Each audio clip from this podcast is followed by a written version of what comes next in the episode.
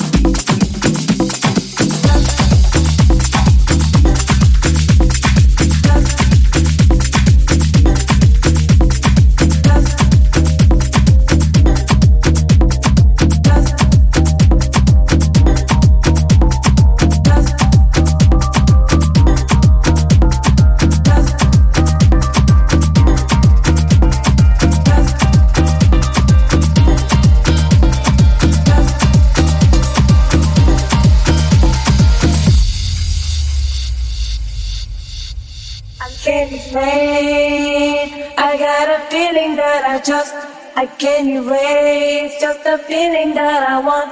Won't leave behind because it's something that is on. It's on my mind. I guess it goes like na na na.